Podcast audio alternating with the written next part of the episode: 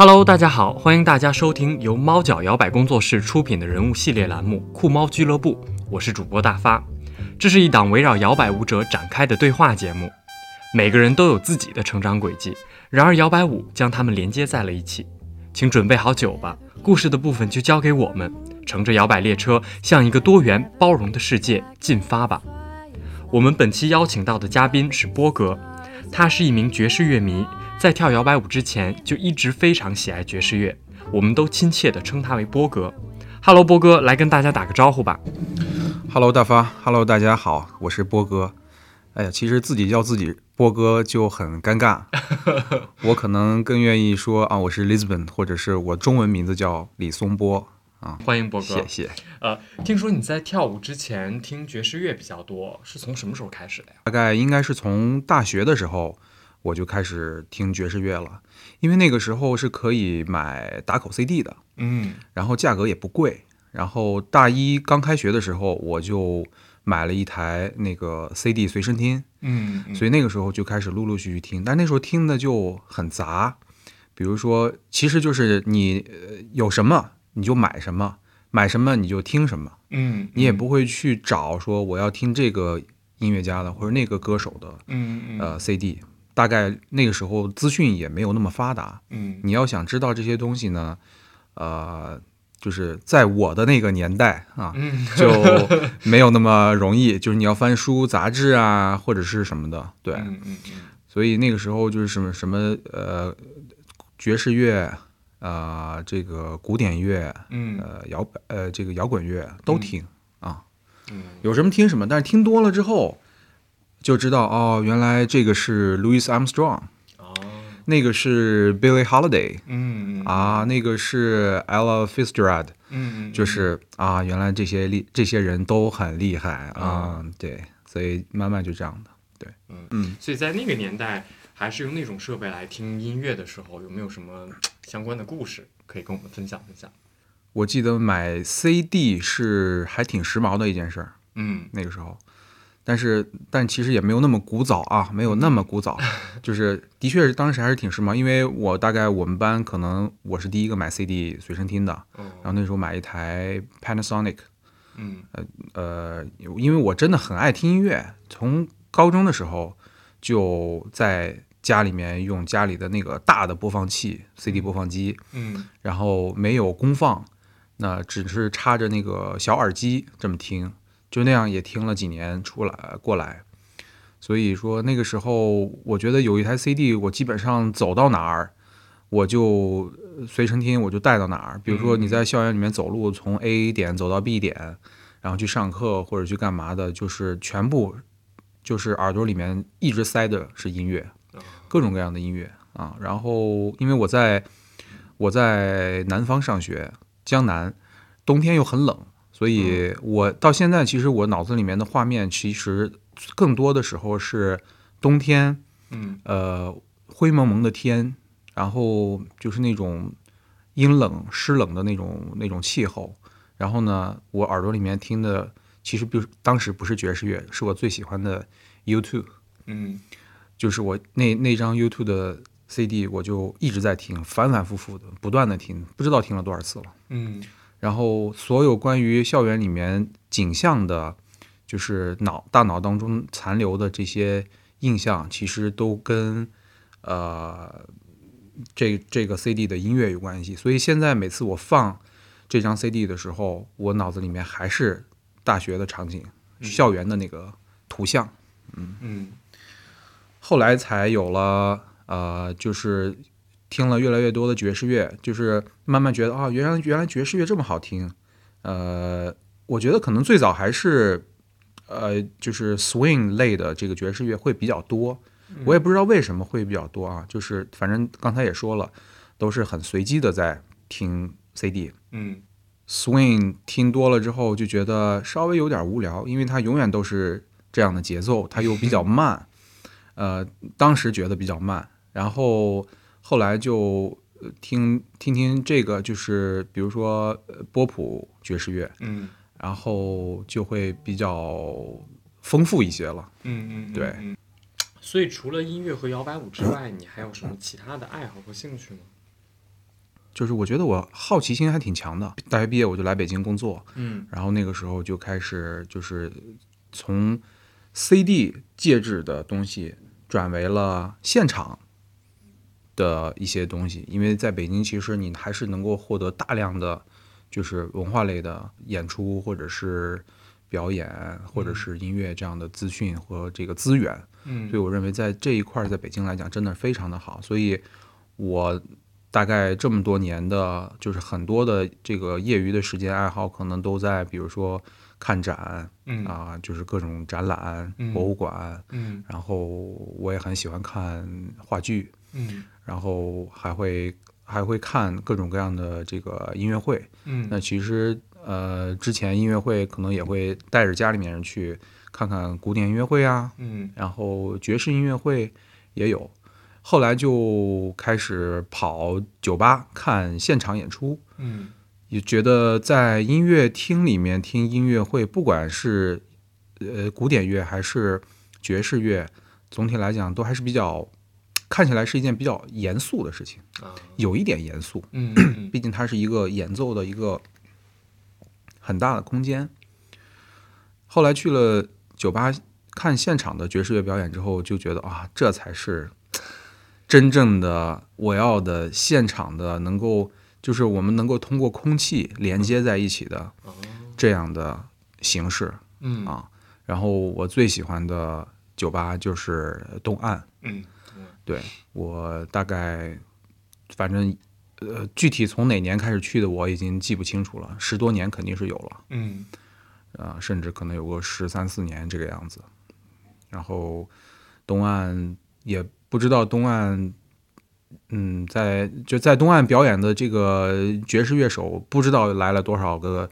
人了，然后多少个从多少个国家来的，所以就是还是现在你细数，可能你也不一定能够，呃，就是叫得上每一个人的每一个乐队的名字或者怎么样的。甚至我其实之前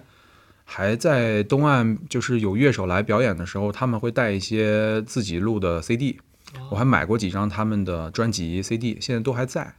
都在家里面。所以东岸是我，嗯，就是后来慢慢就是更喜欢的地方。当然就是。呃，刚才说这个看展览啊、博物馆啊、话剧啊，然后音乐会啊，仍仍然是我都很喜欢的业余的活动。嗯嗯嗯，其实刚才你提到昨晚看爵士乐现场的时候的那个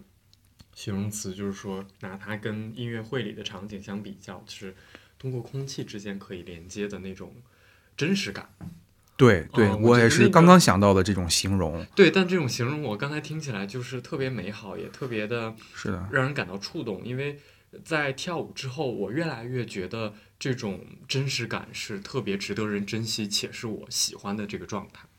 啊。包括我们跳舞也好，对对对我们在一个舞会里面对的，的那个状态，就是我们面对面，然后一起听着音乐，然后跳舞，哪怕是你聊天喝酒，嗯它都是那种面对面的两个人 face to face 的真实感。嗯啊，这种感觉其实美妙，但是我又一时想不起来用什么样的形容词去形容它。嗯但那种感觉就会让人觉得很真实且踏实的状态。嗯嗯。如果你在音乐厅里听演奏的话，呃，如果是呃，比如说古典乐的这种呃大的乐队表演，呃，一般来讲可能不会有扩音，嗯有有的会有，然后可能个别乐器会有，然后如果是爵士乐的话，基本上都是带扩音的。嗯那呃，所以你听到的东西，呃，实际上是从喇叭里出来的音乐。虽然你人在现场，当然你可以看到实实在在的乐队人他们的表演，甚至就是呃，这个从舞台内部发出来的一些声音，嗯这个是有的。但是在如果是在更小的场景里面，一个酒吧、一个 bistro 这样的一个地方，就完全就是实际上是不用不需要靠扩音的。当然，他们其实是有那个那个自己的那个那个叫什么呃自己的那个舞台的那个回返的嗯那个那个可能是会需要的，有一些乐器和可能是会需要的。呃，很多时候也没也不需要。然后你听到的就是纯正经八本从乐器本身发出来的声音。然后我最喜欢的乐器就是架子鼓，啊呃，因为它带来的节奏啊、如此的丰富，嗯然后就这么一个一平方米见方的这么一块地方，呃，它给你带来的那种细节的感受就非常不一样。你用不同的鼓棒敲鼓，还有骨擦，嗯。呃，去还有就是甚甚至你用你的指甲尖儿嗯。去擦这个擦片，那个感觉，所有的细节你都可以听得到，啊，就很就很有意思啊。对，所以在你参加的这些文娱的活动当中，有没有哪个会让你印印象很深刻，或者有哪些会让你印象很深刻，或者觉得现在问你，你能脑海里想象出来的曾经的那个画面，会让你记住的？嗯嗯嗯，我觉得还挺多的，就是细想一下，的确是挺多的，的确是挺多的。嗯，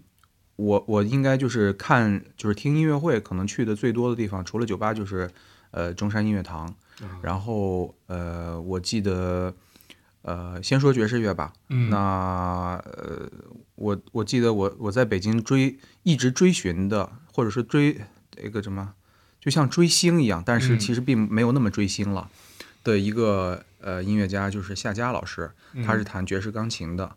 然后那个时候我可能也刚上班儿，然后我就偶偶然间看到了中山音乐堂的这个演演这个演出资讯，嗯。说这个夏佳老师啊回国，然后办了一场呃他的钢琴爵士钢琴独奏，然后就买票就去，然后那个时候他的确是也是很年轻，然后呃可能刚学成回学学成归国，然后就开始演奏，一个人在舞台上演奏爵士乐钢琴，我当时也是听傻了，就觉得 啊怎么能这么好听的那种感觉，嗯。那个很深刻，然后以至于后来 我就会关注他的很多呃不同在不同地方的演出，然后呃是比如说东岸啦，然后甚至江湖啊，然后以前还有每年有九门爵士音乐节，嗯然后那个时候我还在朝阳酒剧场，他演出的时候，我们一块儿在肯德基吃汉堡，嗯然后我还说，我说夏佳老师，你给我签个名儿吧。夏佳老师说，那个你稍等一会儿，让我把这口汉堡嚼完，我就给你签。对，后来我们也就是留互相留了联系方式，然后也有一些小互动。嗯，然后他现在人在荷兰，就是一家子都搬到荷兰去生活工作了。然后他一直在弹钢琴，我非常非常喜欢他。然后，呃，就是我喜欢他的原因，可能是因为他身上有一点那种，呃，就是他弹琴的那个状态，像是一个埋头苦干的啊、程序员儿或者是理理呃这个理工科的学生的那种感觉，就他很哦不能叫学究感，就是他的那种他自己投入的那种，不像我们比如看呃郎朗啊弹钢琴潇洒嗯美妙，嗯然后那个英俊，嗯那不是那个形象，他就是一个可能甚至都有点佝偻着背的，嗯然后就专注在自己的那个一双手上，然后一副键盘上，然后就在那里面就捯饬音乐啊，捯饬音乐。呃，我觉得我我觉得很有意思，很就是就是他整个的那个表演状态，让你觉得非常非常投入。啊对我这是可能再一个就是你你追寻一个人，然后你就会一直就是跟着他一起，然后你也会看到他的变变化和化和成长。成长对，嗯我觉得还是挺有意思的。嗯，这是 爵士乐的部分，然后另外古典乐，我觉得让我印象非常深刻的一次演出，就是在中山音乐堂，好多好多年前，那个时候盛中国还在世嗯。啊、他和他的妻子赖田玉子，然后他们演出了一场呃钢琴、小提琴啊重奏奏对，然后当时也没钱，所以舍不得买特别好的位置的票，嗯。所以就买到了二楼的票。那么结果呢，那天可能是个工作日，嗯。呃，来那个呃听音乐会的人不是很多，所以场地呃中山乐团工作人员就说，那请大家能够愿意的话，可以坐在楼下，嗯。自己找位置嗯可以坐一下。于是我就冲下去，找到了这个最黄金的那个位置，嗯。大概就是七八排最中间的那个那个位置点，然后就听了一场非常非常特别棒的，因为从来没有亲眼见过申中国嗯。本人，也没有亲眼就是亲耳听过他拉琴，都是可能是听呃录音的嘛，嗯嗯但是知道就是大师啊，就是大师。对，听到最后，他们演奏了一首呃《梁祝》，嗯。哇，《梁祝》真的是我，我觉得我们所有的人都听过《梁祝》，可能都听过无数遍《梁祝》，但是他拉拉起《梁祝》的大概第一个音，我就觉得我我的这个我的心房被震颤了，那种感觉，然后就啊，全身鸡皮疙瘩，嗯激动的不得了，然后就很快就潸然泪下，潸然泪下，然后而且就是止不住的掉眼泪，就是那种就是不是那种痛苦，呃激呃激动，然后或者是那种那种深深的，嗯、怎么样，就是没有没有那么多没有那么多情绪。对你说的很对，就不是某一种情绪，嗯就是音乐它拉的音乐本身的那种给你的那种感染力，小提琴发出来的声音给你的那种穿透，直接击穿了你，然后击穿了所有的在场的人的那种嗯那种感觉，那种那种那种感动。嗯 然后脑子里面其实比较空白，我觉得当时。也没有想什么特别，比如说 romantic 的事情，或者是让你自己感动自己的那种、嗯。那种，并没有，就是感动，纯纯的感动。纯纯的就是我那个那对那个体验还是我觉得挺牛逼的，嗯，就是这么多年就好像不太有，嗯，就是那个你也是求而不得的一个东西，就是就是可遇不可求的一个东西，所以我觉得那个还是挺挺挺好的一个体验，我觉得印象非常非常深刻，嗯是听起来也特别有点神奇吧，但又觉得嗯其实它在情理之中，就是反正在我的理解看来，它就是你你你这个主体跟音乐这个客体两个人之间单纯的呃怎么叫做就真实的连接在了一起吧，啊那种感觉，它中间没有任何其他的情绪的干扰。没有外在的声音的判断，没有嗯所谓的社会的一些标签和束缚，嗯啊，就是纯纯的你听到了这个音乐，它给你带来的最直观的感受。嗯嗯是，然后就是刚才我说到的那个东岸。酒吧，就是我最爱的一个地方。然后因为那个就是二零一六年之前，呃，北京市内是可以吸烟的嘛，嗯所以你想酒吧怎么可能没有烟和酒呢？嗯 所以那样的地方就是啊。呃，就是你充满了那种浓重的烟草，就是你基本上，如果你不不抽烟的话，你进去都直接被呛出来了就，啊、非常厉害。但是，但是同时又非常的有啊、那种烟火气息吧，息对嗯，就是那种，呃，我我有一次可能是心情不好还是怎么样，然后因为我爱骑摩托车，嗯。所以呃我就一个人我就骑摩托车去东岸嗯。听了一场演出，然后呢，专门带了一包烟，我就想去这儿怎么能不抽烟呢？啊，然后带包烟，抽几根儿，然嗯后去看场演出，嗯。然后沾沾别人身上的烟气啊，嗯。回家嗯舒服了，觉得啊活过来那种感觉。对，当时东岸就是这么一个东岸，然后呃，同时他也呃，我记得他有一段时间他好像不不太鼓励呃观众拍照，啊所以那时候呃，如果我记得没错，老板应该是刘源儿，然后他就会跟你说，你最好不要拍照。嗯我有一次遇到过这个，但是我不知道他会是不是一个一直的。包括在东岸，我遇到过好几次嗯。崔健，然后他就站在后面，他也不坐，他就站在后面，就就戴一帽子，然后跟他一朋友，就跟就就在那儿听音乐，然后呢，呃，时不时的说两句话呀，然后然后给舞台上的那个这个乐手加个油啊什么的，嗯。就是因为他们其实都非常非常熟嘛，嗯。然后也没有人去打扰他，说啊崔老师怎么怎么样，嗯。没有，就是哦你知道崔健来了，哦嗯好，大哥来了。嗯就挺好的。哇，那个感觉太棒了。嗯，对，就是在在在大家在一个很小的一个空间里面，就是共享这一片空气，嗯，特别好。哇，你刚才在说这个的时候，我就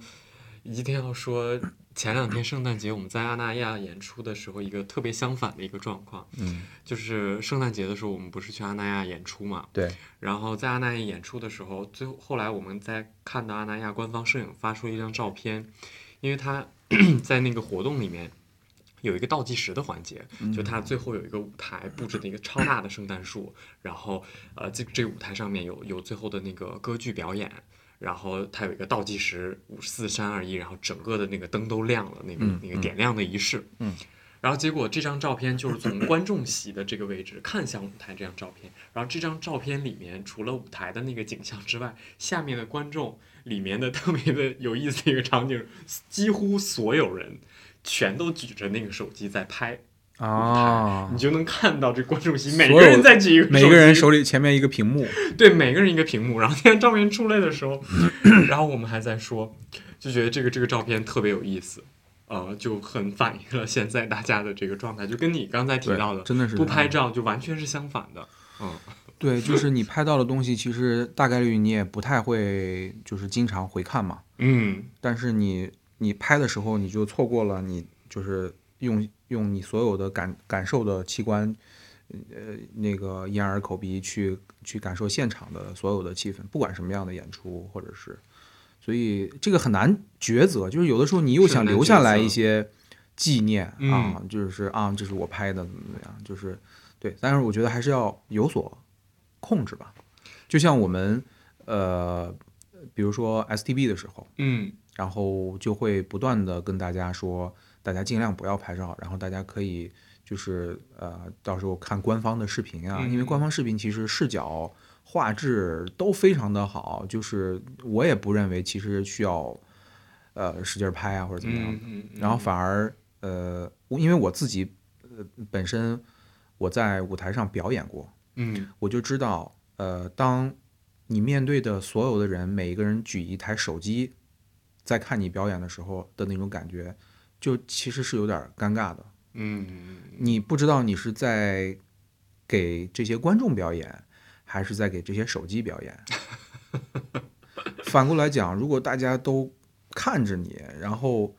然后帮你打节奏，然后欢呼，哪怕就在那儿站着看着你，嗯你就非常的知道哦，这帮是就是我是在给一帮鲜活的人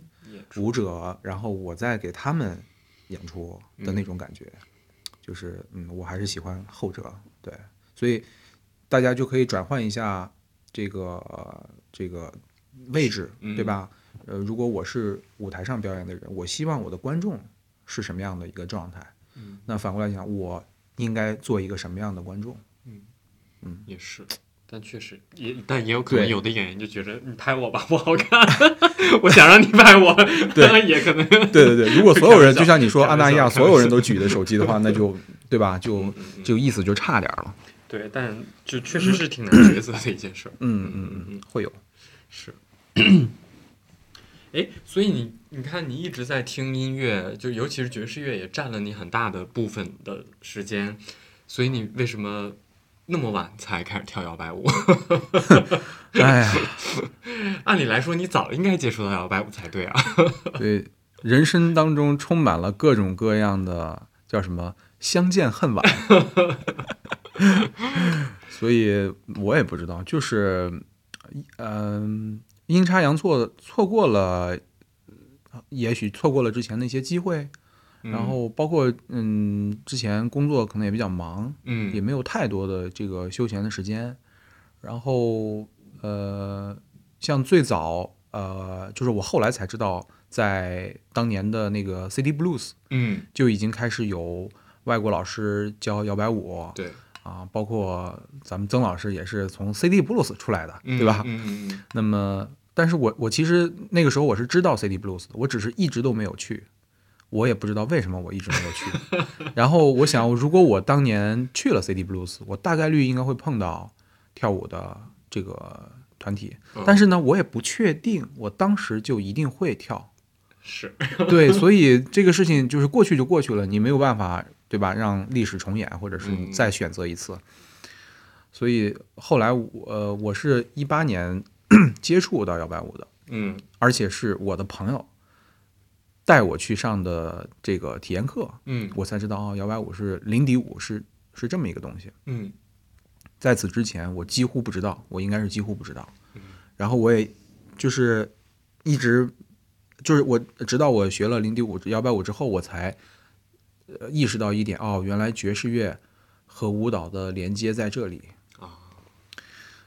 以前就是听，就是嗯傻听，就啊好听的、不好听的，然后觉得自己会听的等等的啊，就是就纯听。因为我虽然小的时候拉过小提琴，但是后来也荒废了，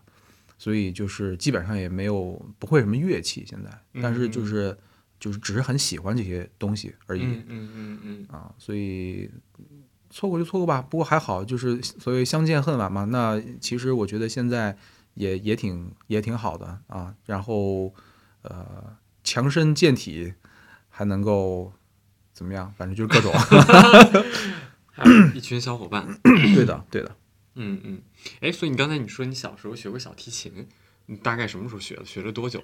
怎么就不学了？应该是小学的时候吧，啊因为那个我妈是学校的老师，啊然后我们家楼上的楼上隔一层就是我的音乐老师。所以当时就我妈就说，那要不然你就跟，啊、他应该是姓邹，邹老师啊，你跟邹老师学琴吧。我说那就学呗，嗯因为琴我们家也有，嗯呃，是因为我外公年轻的时候拉小提琴，哦那后来就是等我长大懂事儿了，他就不拉了，所以我也从来没有见过我外公拉小提琴。啊，我就用家里面的琴，然后跟他学了，可能有个一年两年这个嗯样子。嗯对，嗯，也没有考级什么的，就是就是就是学，然后也没有，我妈也没有给我那么大的压力，说、你一定要怎么怎么样，每天嗯练多少时间，也没有，就正常练。然后呢，我也还可以，就没有觉得很痛苦。嗯嗯嗯只是后来因为转学，然后呃各种原因就荒废了，就没有没有继继续再再再拉，所以还是我觉得这个还是我人生当中的一个小遗憾。听起来也是。嗯我记得小学的时候，我现在还清楚的记得，我小学的时候班级里有三个女生，然后她们她们分别会三样乐器，一个是小提琴，一个是手风琴，嗯然后还有一个是哦，对不起，那个琴我忘了，应该是电子琴还是什么之类的，反正那三样乐器大概率是电子琴。啊，在那三样乐器，在我小的时候就觉得特别洋气，啊对，尤其是小提琴和手风琴，因为手风琴现在其实拉的见的还还是比较少的，嗯啊，但那个时候就小学的时候，一有什么文艺的演出表演啊。啊，我们班那那几个女生就一定会上台表演，然后看她们学着那个乐器，无论是拉呀还是弹啊，就会觉着特别羡慕，然后也会觉得挺好玩的。很好玩。然后，嗯、我可能也受到了父母的影响吧。然后，爸妈都是属于那种文体不分家的那种人。嗯然后，呃，他们在学校里面也能拿到各种各样的乐器玩儿。呃，所以就是，其实他们年轻的时候玩的比我很多了，而且也比我会玩多了。他们玩啥？那就是各种乐器，然后社交最大的社交活动，除了吃饭喝酒，呃，聊天儿，嗯那就是跳舞，就是啊那个年代的大舞厅啊，对，就是蹦擦擦蹦擦擦蹦擦擦擦擦擦蹦擦擦，对吧？啊对，大舞厅，然后跳舞。其实那个时候，我觉得很多小孩儿都被父母带去过大舞厅玩儿，嗯，因为其实那那真的就是一个，就是啊、我觉得那个场地差不多，呃，就像猫脚这么大，可能甚至有两个猫脚这么大，也许。嗯，然后一边周一圈儿都是这个座位，然后你就跟着音乐跳，然后也花不了几个钱，但是很开心。我记得那时候有一段时间，我爸我妈大概每周至少得去一次到两次跳舞，啊，对，然后我就偶尔可能跟他们去过呃一两回，剩下的时间我就在家里写作业，嗯他们也很开心。所以我觉得多少在这些爱好啊，就是嗯这些方面受到了一些他们的影响。虽然他们并没有直接教你说啊，我教你这个，我教你那个，他们嗯从来都没有这样说要嗯教我什么东西，没有嗯啊。对，所以嗯，一定是会会会有这个呃影响的。嗯，没错。嗯，其实刚开始的时候你在说，你看你的这些爱好其实都是偏偏文娱类的嘛，啊，都是文化类相关的。我还在想，就是为什么你会一路就会喜欢这些听音乐也好啊，看展也好。但是当你刚才你说到，比如说你外公年轻时候拉琴，嗯，然后爸妈年轻的时候的各种社交活动，我就会觉得，嗯，这个还挺理所当然的。对，也反正对是这样的吧。然后我我其实一段时间会主主要就是在业余生活里面做比较主要的一个事情，嗯就好比于前些年我大概四大概有四年的时间，就是一直在坚持学法语，哦呃，每个周末学法语，就是嗯去上课，然后后来我们就演变成为一帮关系比较好的同学，拉着老师在老师家里面上私课，啊，就是一边玩儿，然后聚会，然后嗯一边上课啊那种的。嗯那段时间的主要精力都是在干这个。后来正好法语不学了，因为老师去法国了，呃，就她嫁到法国去了。然后呢，我就遇到了摇摆舞。对于，于是，在接下来的这个过去的这四年多的时间里面，基本上我的更多的业余生活就变成了跳摇摆舞。嗯对呃，然后还有一些其他的七七八八的爱好，比如说喜欢摩托车、骑摩托车呀什么之类的，嗯嗯这个就都不说了，就就是就比较杂，就是喜欢的东西的确是比较杂，嗯嗯对然后也没有一样精通的，对，就是这样。也挺好的。这个就是你在你的爱好的所有的爱好当中，其实有些东西没准儿也是相通的啊。时间长，你就会觉得很多东西都很像。嗯，对，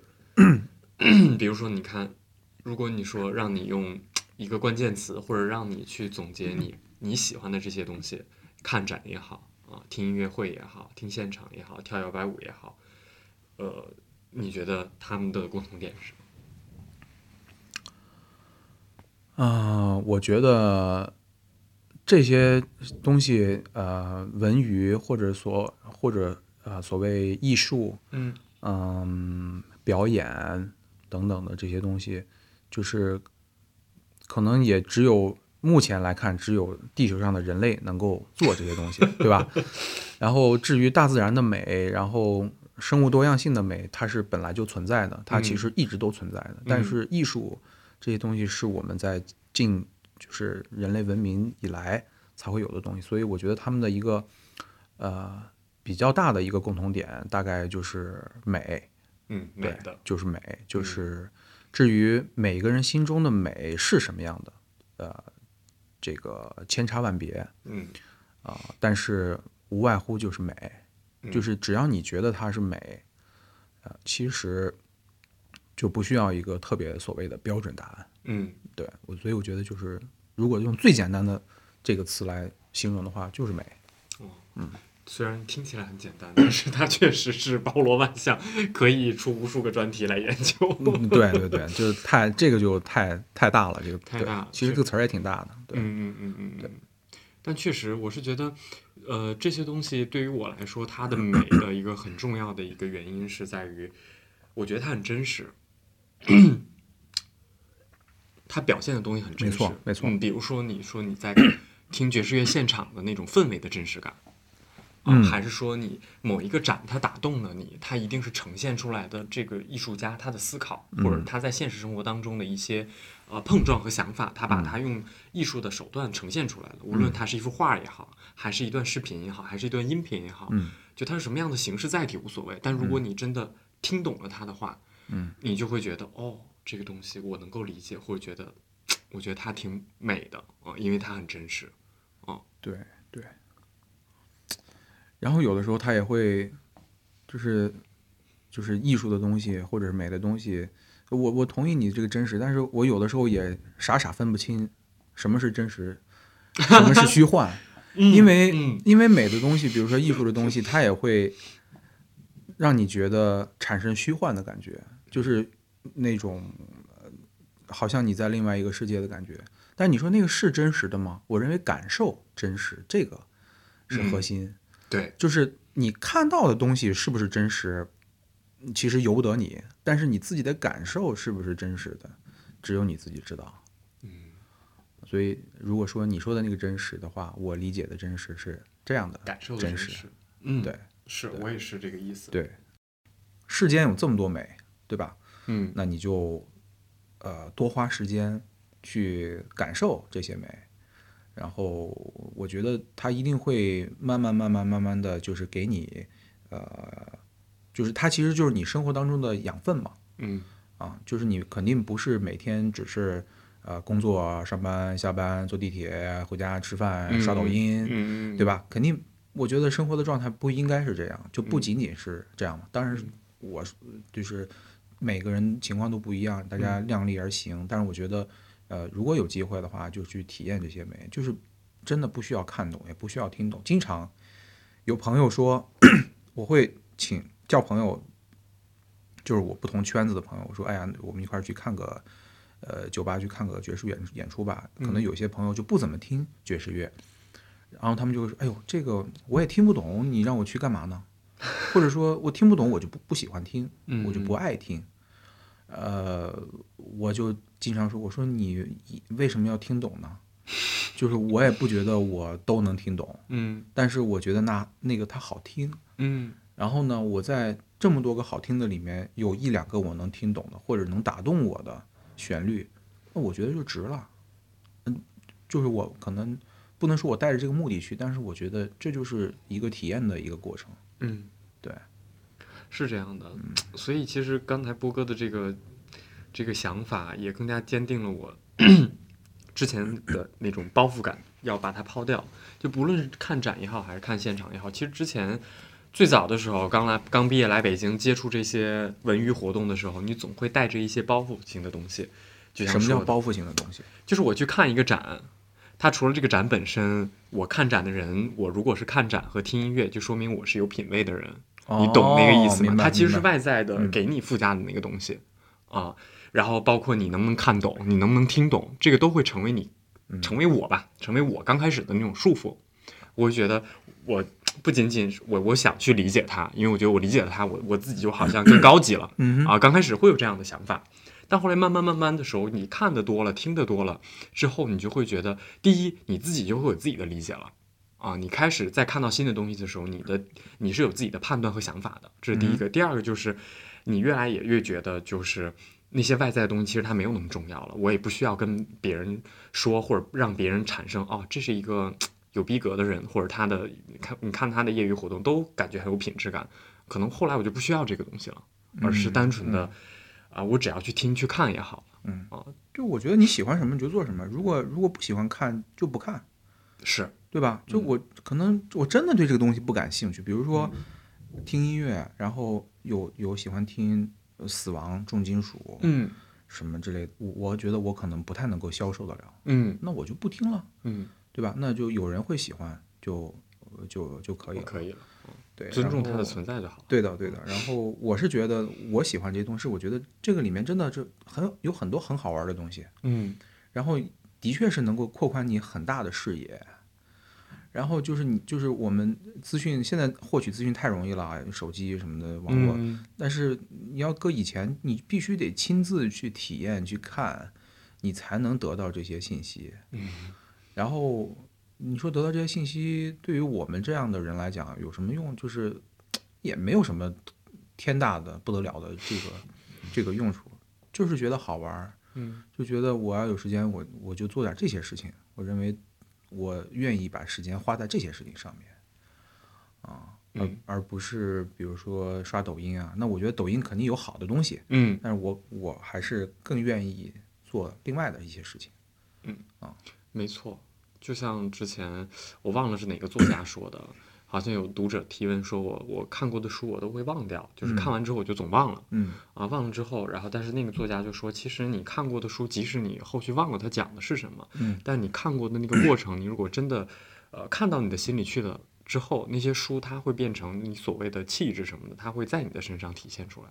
对我我我同意，就是但是这个过程就是的确是呃非常非常缓慢。Yes，漫长，你觉得哦，我今天看了一本书，明天我就怎么怎么样了？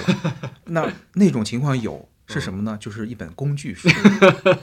立马就会了。对，就是学编程啊，对，学学机械、学化学，工具书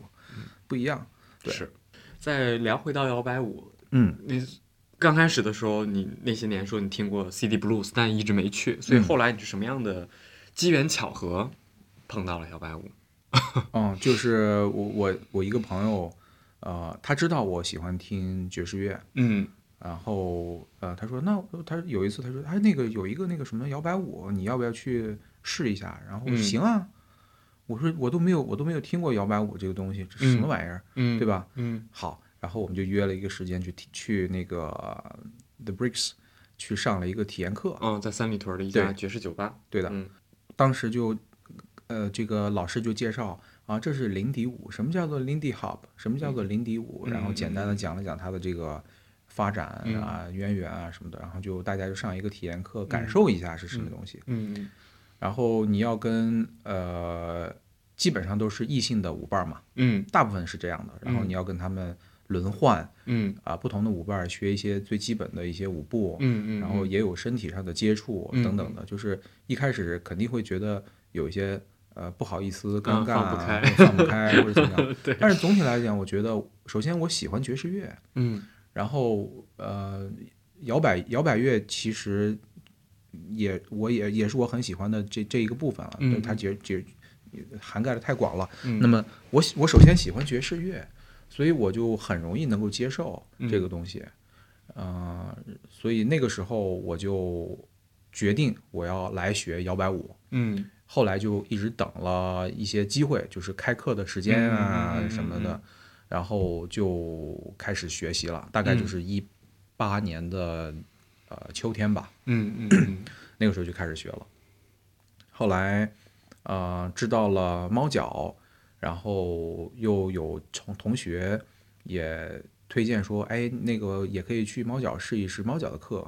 然后呢，就来了猫脚，继续上就是其他级别的课，嗯然后就后来就一直在猫脚上课练习，嗯，这样啊，这么多年一晃，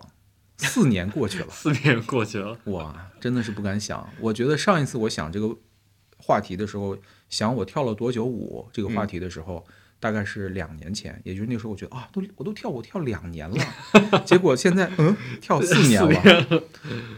真的是不敢想啊。那所以在这四年里面的 摇摆舞时光，嗯，你觉得有没有哪些事情会让你觉得 印象深刻，或者很想跟大家分享的故事？应该也有挺多的吧？嗯，应该有的。我觉得一个就是，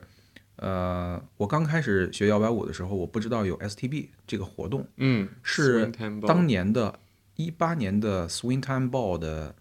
这个活动已经开始了，嗯我才知道有这么一个活动，看到嗯大家手上有那个手环儿，嗯然后才问说这是个什么活动。当然那时候我肯定是不会有机会去了。对，嗯那么第，然后我就开始一就一直在在学摇摆舞，然后到了第二年一九年的时候，嗯我就参加了新人赛嗯 STB 嗯二零一九 Swing Time Ball 的新人赛。嗯哎，我就觉得很有意思嗯啊。然后为了准备新人赛，和我的搭档磊磊，嗯然后大家花了好多时间练习，然后还要四处找教室、啊找场地去练，甚至还在他们家练过一两回。嗯啊，反正就是两个人还是挺辛苦的。呃嗯虽然虽然没有拿到特别好的名次啊，嗯但是也前十了吧呃前十了，前十了，对，前十。然后我觉得就整个这个过程让我觉得非常的满足。嗯，然后我其实回看我们当年的那个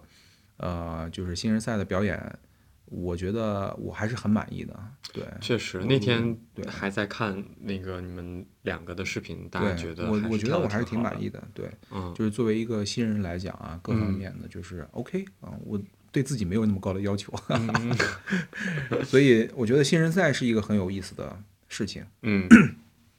嗯对新人赛这个东西，我就再多说两句。可能有的听众不是我们跳摇摆舞的哦人，对所以 Swing Tempo 它是国内目前最大的一个摇摆舞活动吧。它有比赛，有课程，然后还有现场乐队伴着的舞会。对，所以在这个比赛里面，其实它设了很多的不同的类别的比赛，其中有一个项目叫做新人赛，也就是说参赛选手应该是在十学龄在十四个月还是十六个月以内的学员啊、才可以参加这个比赛。嗯然后每个人一生当中只能参加一次新人赛嘛，因为你过了那个时间就过了。真的是一生当中。对对，所以对于很多学习摇摆舞的小伙伴来说，新人赛是一个标志性的东西。嗯啊、它也 会给大家留下一些比较珍贵的回忆吧。啊、大家可能后续再去看自己新人赛的视频的时候，嗯都会有很多感慨啊，或者在准备比赛的过程当中，刚才波哥也说了，其实它的过程也是非常的美好的。嗯嗯是没错，我我我我同意，就是新人赛还是很有意思。然后整个、包括整个的 Swing Time Ball 的这个活动嗯啊，组织的也非常的好。然后我记得一九年应该是有史以来，呃，参与人数最多的一年，嗯，应该是差不多就达到了一个。顶峰了。嗯，当然了，二零年其实原本可以更好嘛，但是疫情来了就就没有了。对嗯，嗯呃，然后其实跳舞本身的这个过程，就是你刚才问我这些难忘的这个呃回忆啊，或者什么的，我觉得一开始就是跳舞，然后到了后来，其实就是跟这帮小伙伴们一起玩儿 啊，然后呃，我觉得就是呃，在疫情之前，大家的生活是比较呃，就是所谓正常或者规律的，就是嗯多数的人都是上班，嗯，然后用呃很少的业余时间来上课或者来嗯跳舞，大家嗯可能就是一周见，或者说隔几周才能见到那种的啊，但是也很亲切。嗯呃，疫情之后呢，慢慢的就是大家的生活节奏被打乱了，然后包括我们有几个小伙伴会自发的在一起约练习，那你就会有更多的时间相处在一起。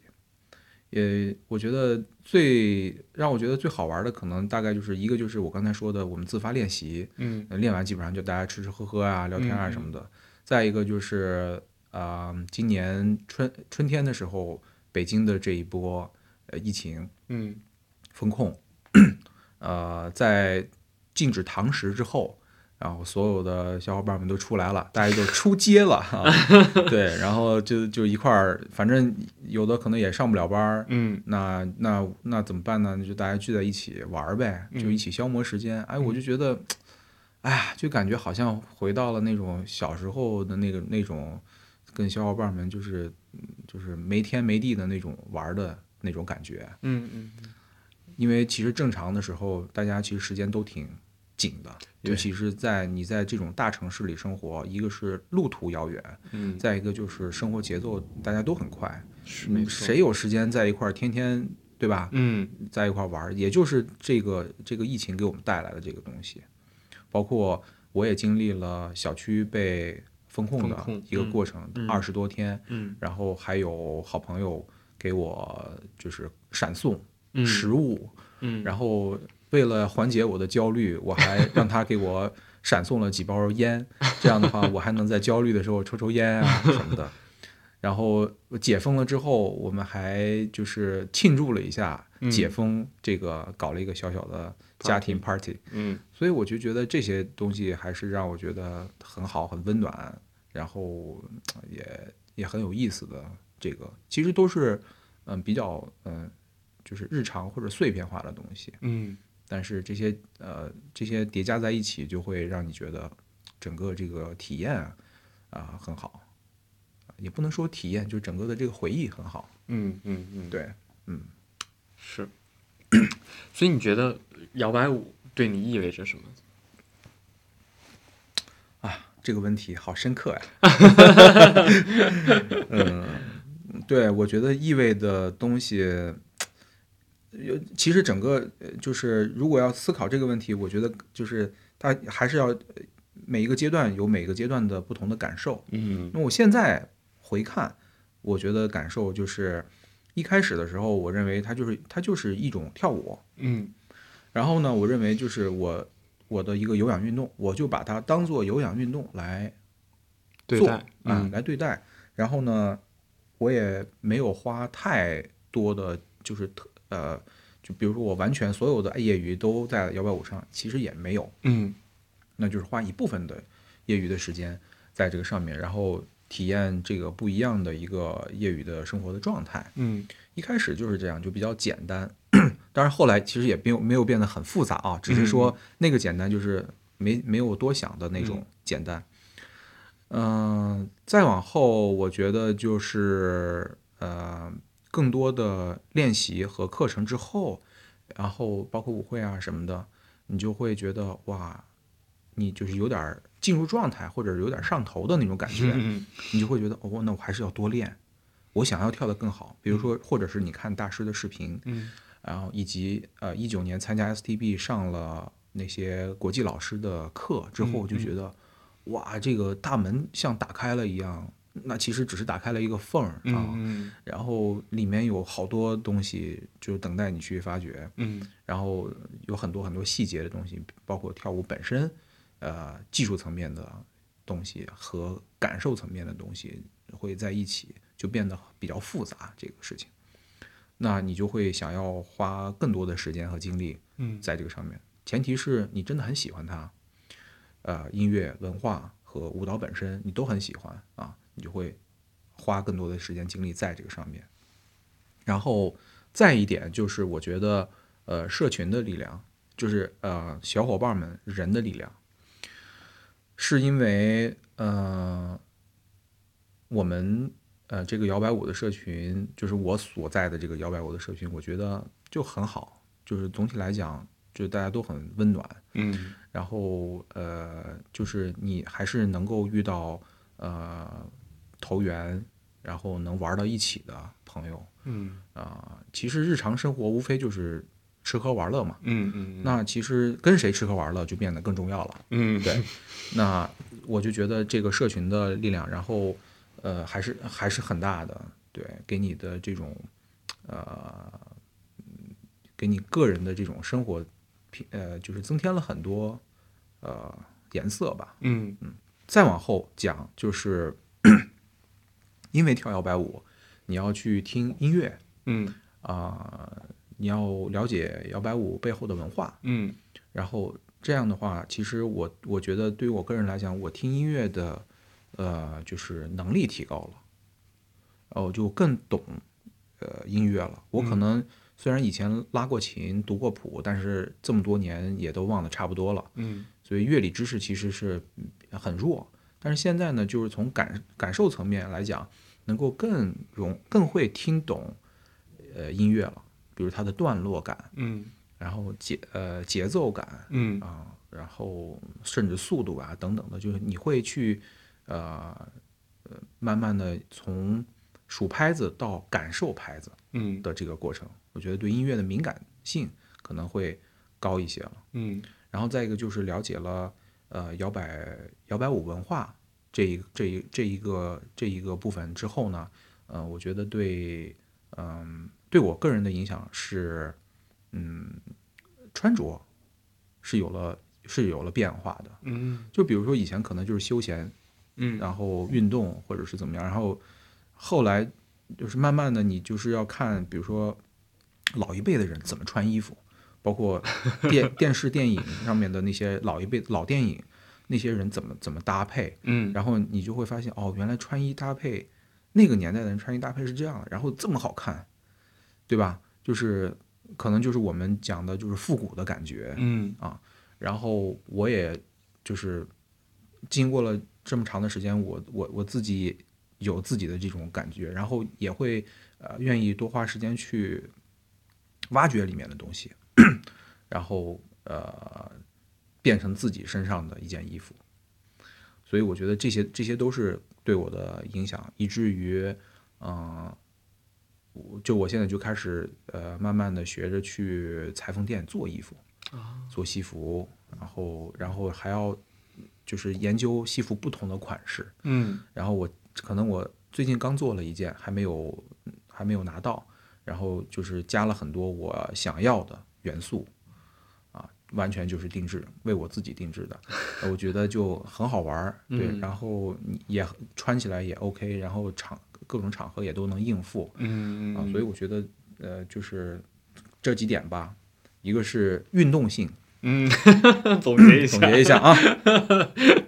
一个是运动性，嗯。然后呢，它很健康，嗯。它不是说天天醉生梦死，让你嗯吃吃喝喝啊什么的。嗯我觉得这个非常健康的一个活动，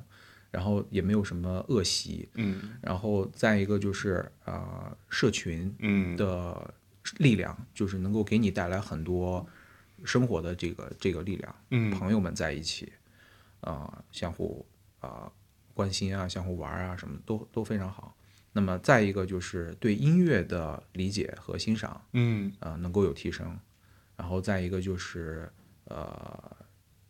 穿衣品味吧，因为接触到了这个复古的元素和文化之后，嗯，我觉得穿衣品味有有了自己的一套东西了，慢慢再建立自己的一套东西，嗯嗯呃大概是这些。嗯，挺棒的。嗯哎，波哥，我也知道你现在其实正在经历一个新的变化，就是马上要离开北京了，对吧？对几天？倒计时几天？倒计时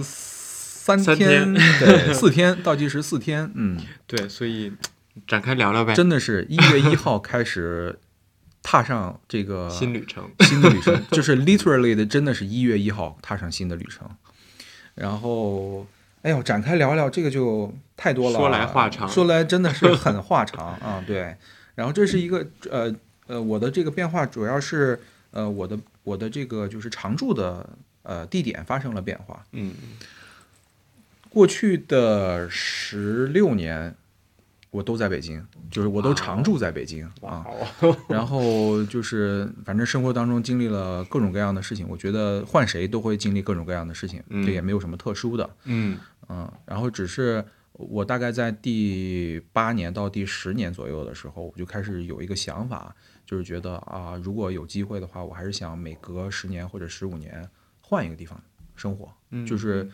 因为你可能常去某个地方和你常住在某一个地方是很不一样的，嗯嗯。所以我那个时候就呃开始有这个想法，然后结合我工作的就是特点，嗯。我就开始想能不能迁移，然后还要考虑到父母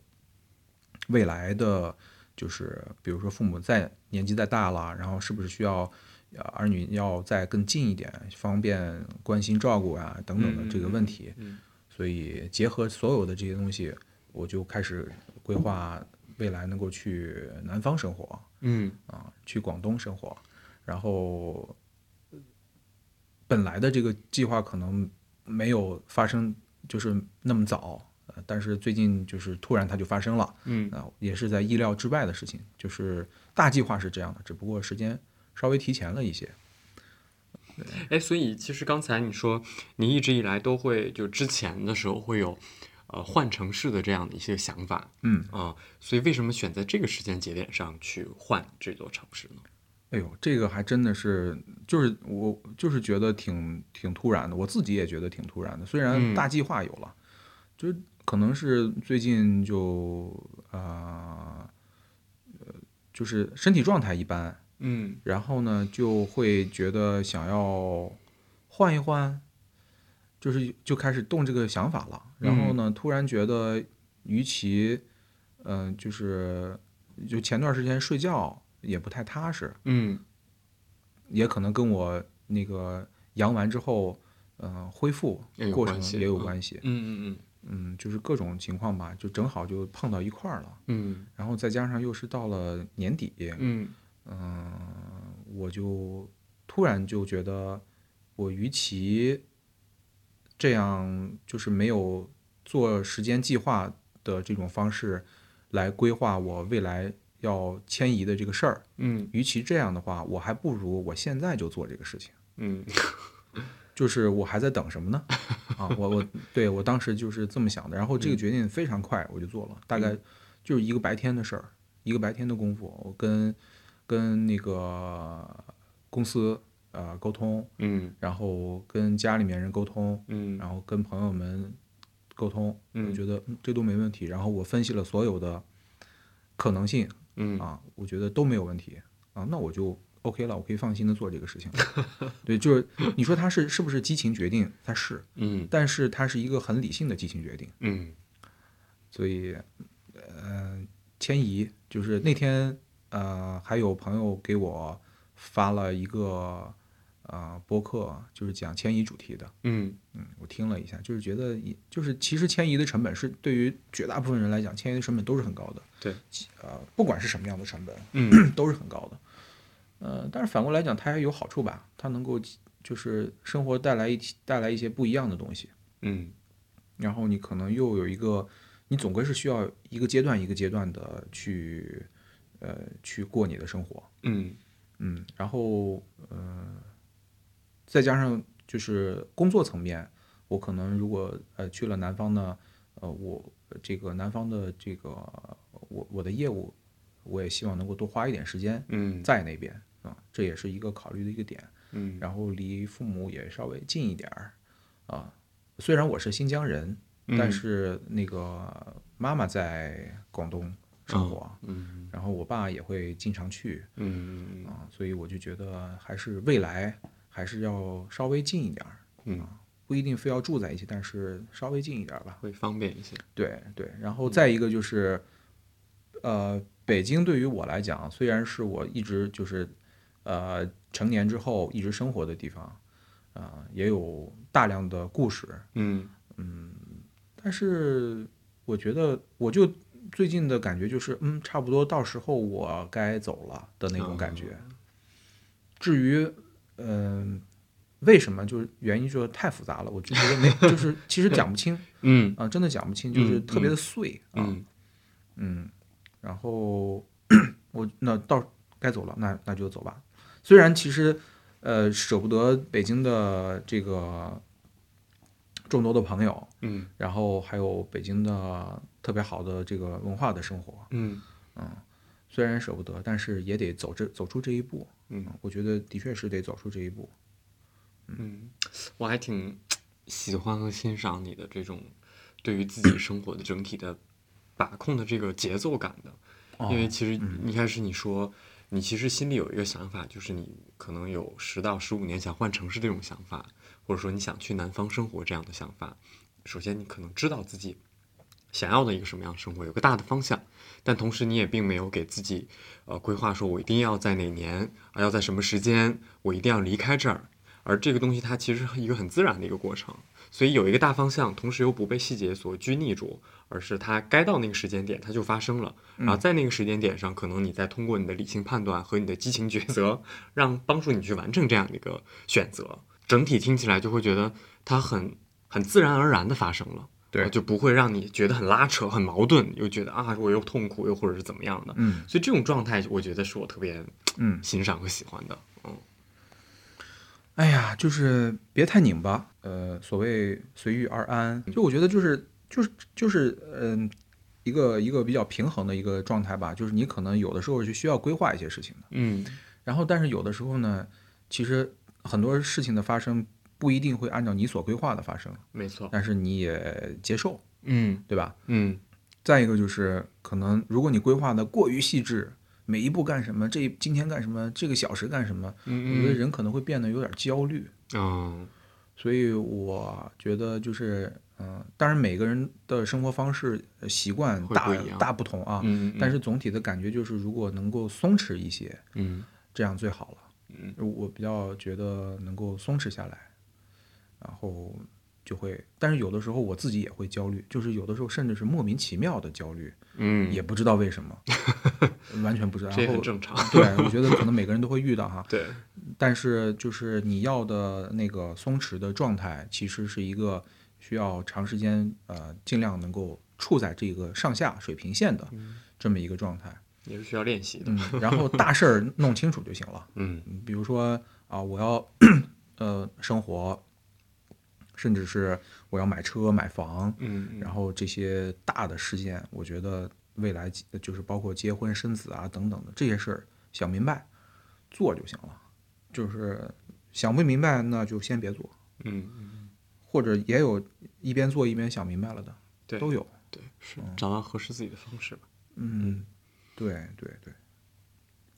这还挺复挺复杂。挺复杂的，非常复杂，我们就聊到这儿了，好再往下越聊越绕吧，对对对，点到为止。成了成了一场一堂人生人对，一生这个人交流课生哲学，课，没必要，没必要，对对 松弛一点，松弛一点 relax，relax。OK，今天跟波哥聊的还挺开心的，嗯然后也也祝你在未来一月一号这个二三年新的一年里面，嗯新的这个旅程能够嗯如你所愿吧。嗯谢谢。嗯哦，我觉得我还会经常回北京的，嗯，然后你回来我们就打德普。对，回来我们就打德普。哦，对了，刚才忘说德普了，就是 对，德普也是这个我们今年新开发出来的一项娱乐项目娱乐项目 没错，呃可以展开说，没关系。哦啊，说一说吧。说一说，我们是第一次玩德扑，是清明节嘛？对，对，然后就觉得哇，这个东西怎么这么好玩，对吧？就是我其实以前玩过，但但是对大家是玩的都比较淡，对对，这是第一次大家聚在一起玩。对对对对对，然后就是又能喝酒，又能聊天儿，然后还能咋呼，然后对吧？虽然我们就是玩的钱非非常少嘛，嗯就是图个乐儿，意思意思。但是你不玩钱其实是不行的，对，就没有没有压力，那个氛围啊，没有氛围，嗯对。然后，所以我们我们清明节玩完之后，呃，我还有另外的一个那个可以说名字吗？可以啊。啊，就是国宝，国宝家，国宝的家属嗯，都上头了，于是我们 分头。呃，买了。各自买了一套德普的装备，啊、从那个就是那个垫子、桌垫嗯。到筹码到牌，就买买一套，然后大家就开始各种组局玩德普，玩的很开心，甚至我们还有一次去那个洗浴的地方，然后在休息区，大家一帮人去洗浴，其实不是为了去洗浴，去 不是玩德扑为了找地儿？休息区找个地儿玩德扑啊，我觉得太逗了。而且那天时间过得好快啊，我们那天玩了大概玩了四五个小时，但是没觉得，就觉得时间很快就过去了，那就也挺也挺神奇的啊。然后我最后那个最近我在搬家，在收拾，然后我就想，哎呀，留点什么东西吧。嗯，我就把我这套德普的这个全套留给猫脚，然后让猫脚的小伙伴们随时，对吧？这就是大家随时都可以获取的资源，是是是，挺好的。嗯嗯，对，德普游戏嗯，非常益智的一个游戏。非常益智，对，嗯，行，OK，我们今天就先聊到这儿。好嗯然后也感谢博哥，谢谢大发，然后也谢谢各位的收听，欢迎大家在评论区跟我们互动。如果对摇摆舞感兴趣的小伙伴，也可以关注我们的微信公众号“猫脚工作室”。另外，从本期节目开始，我们增加一个新的环节，叫做“听众来信环节”。呃，大家可以把听节目的感受啊，以及一些对嘉宾或者对摇摆舞的问题发到邮箱来，我会不定期的筛选来信读给大家听，或者做一些解答。然后邮箱的地址我会贴在文稿的末尾，也期待大家的来信。我们下期再见，拜拜。拜拜，下期见。